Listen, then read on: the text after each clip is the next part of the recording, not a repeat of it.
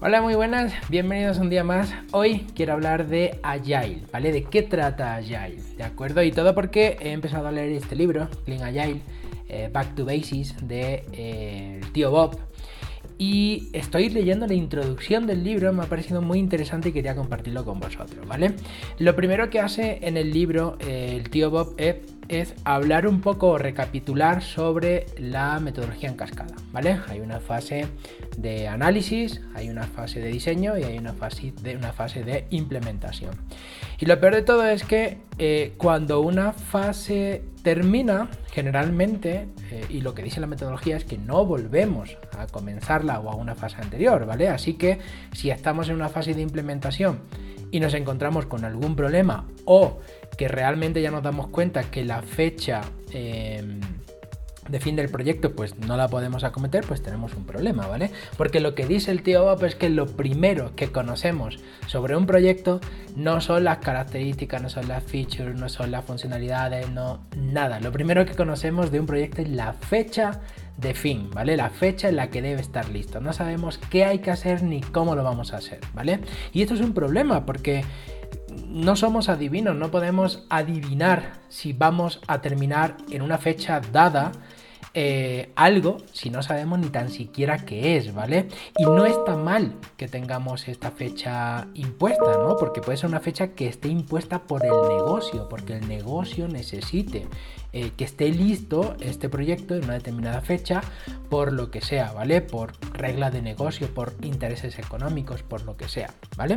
Entonces, lo primero que comenta el tío Buck en el libro es eso, que lo primero que conocemos es la fecha. Luego hace esta recapitulación que te comentaba de eh, la metodología en cascada. Y luego da una explicación de por qué Agile se adapta mejor, en principio, ¿vale? A eh, los proyectos de software, ¿vale? Y y esto sucede porque cuando nosotros hablamos de Agile no hablamos de velocidad, no hablamos de incrementar la velocidad o de terminar un proyecto antes. No.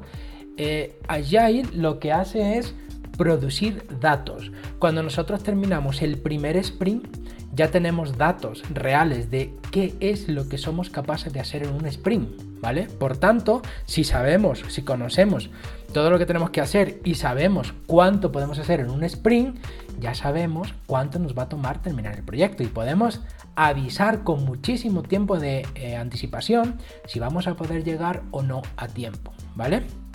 Entonces, eh, dice que obviamente cuando tú estás, cuando tú terminas un sprint, pues tienes efectivamente datos, pero que lo ideal es tener, eh, hacer la estimación de si vas a llegar a tiempo o no después de 4 o 5 sprints. Después de 4 o 5 sprints, tú tienes una media de tu velocidad, del, trabajo que tú puedes hacer en un sprint y puedes tener una fecha muy exacta eh, de finalización del proyecto, ¿vale?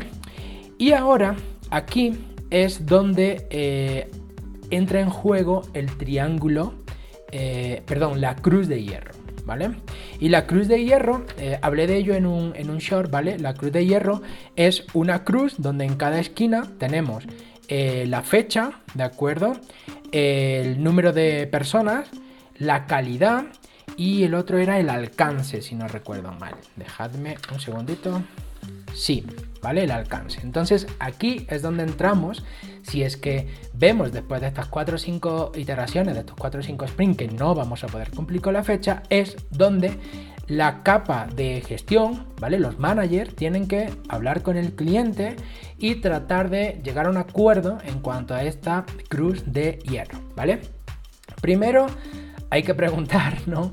Si es que podemos cambiar la fecha de fin, ¿vale? Porque puede ser que esta fecha de fin esté puesta por una regla de negocio, que es totalmente válido y que eso sea inamovible, ¿vale? Pero también puede ser que se quiera mostrar, no sé, al directorio de la empresa o algo en un, no sé, showcase que se vaya a tener y que no haya problema en moverlo al siguiente cuarto, ¿vale? Pudiera ser. Pero generalmente la fecha de fin no te la vamos a mover, ¿de acuerdo?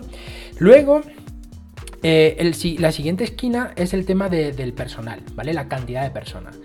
Y es que no porque metamos más personas en el proyecto vamos a terminar antes. Es una regla eh, que todos sabemos. Si, tenemos 10 personas y vamos a, hacer un proyecto en dos meses, si metemos, si somos 20 no lo vamos a terminar en un mes.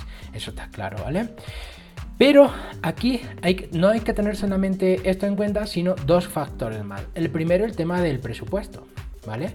Eh, si vas a meter más gente, mm, vas a necesitar más presupuesto y generalmente el presupuesto también es inamovible. Y otra cosa que tenemos que tener en cuenta es que el hecho de que tú metas nuevas personas en el proyecto no quiere decir que desde el inicio no es que no quiera decir, es que no lo van a ser, no van a ser productivos, productivas desde el minuto cero. De hecho, el tío Bob pone un grafiquito aquí, voy a intentar mostrarlo en la cámara, ¿vale? Ahí está.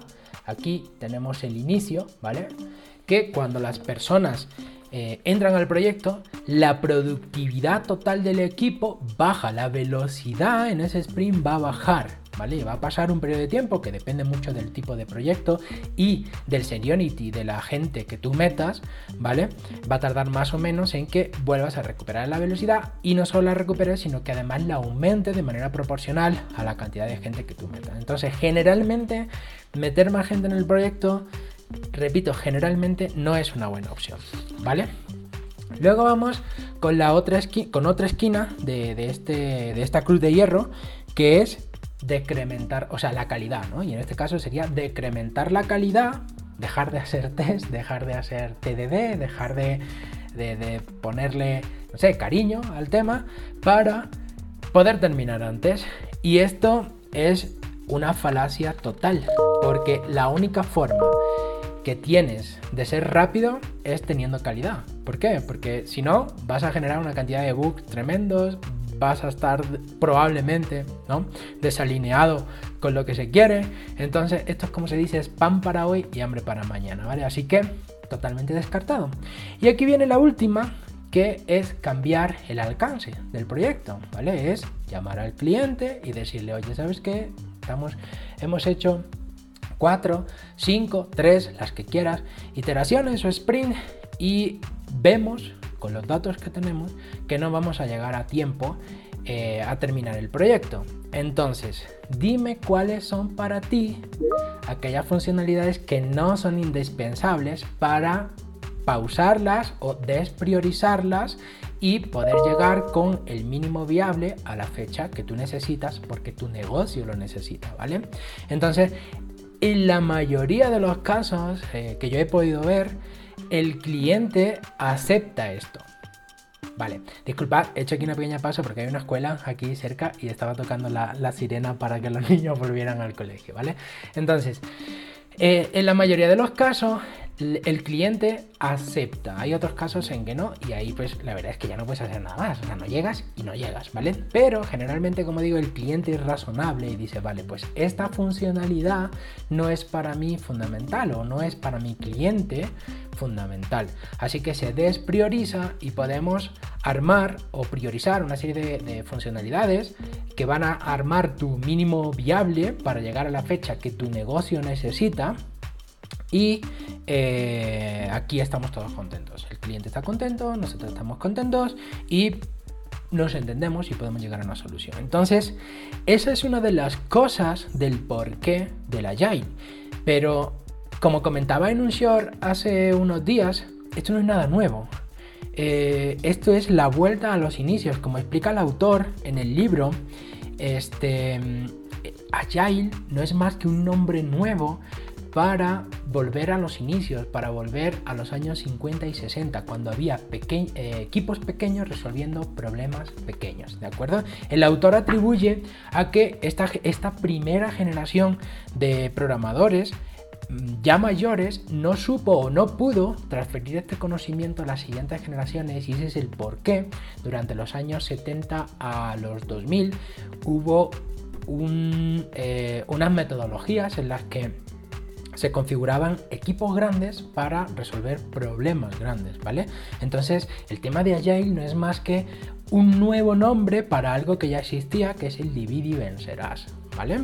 Entonces, eh, eso me ha, encantado, me ha encantado. Recapitulando, Agile trata sobre datos, no sobre velocidad. ¿Vale? Con Agile no vamos a ser más veloces, sino que desde el minuto uno, desde el primer sprint, desde la primera iteración, nosotros generamos una entrega de valor y además estamos generando datos. Podemos decir, en estos, en estos dos o en estos tres sprints tenemos una media de, eh, no sé, pues 40 eh, puntos, por decir algo, ¿vale? Si el total que tenemos son 400 puntos y hacemos una media de 40 puntos, estimamos que lo vamos a hacer en 10 sprints, ¿vale?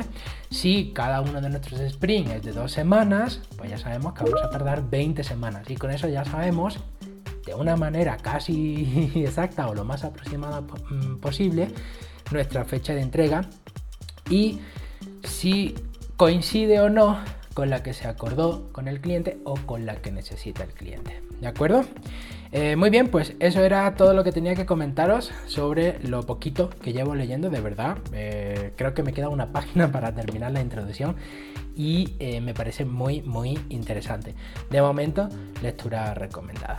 Por último, como siempre, no olvides que siempre es bueno estar en constante aprendizaje, así que te dejaré en la descripción enlaces a mis cursos de Git, de Go y de Java con un buen descuento. Nada más, nos vemos en la próxima.